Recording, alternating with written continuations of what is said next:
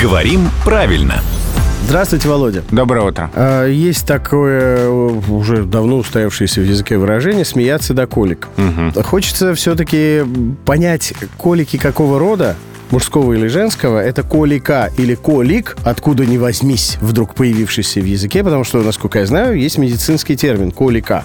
Потому что есть же фраза «смеяться до коликов». В общем, путаница. Я думаю, она как раз отсюда и берет свое начало, что не очень понятно многим, какого рода слово колики. И повлиял ли на как-то на колики Николай? Колика как была женского рода, так и осталась. То есть смеяться до колик, но не до коликов. Да, да, это слово фиксируется только как слово женского рода, и смеяться до колик – это единственный правильный вариант.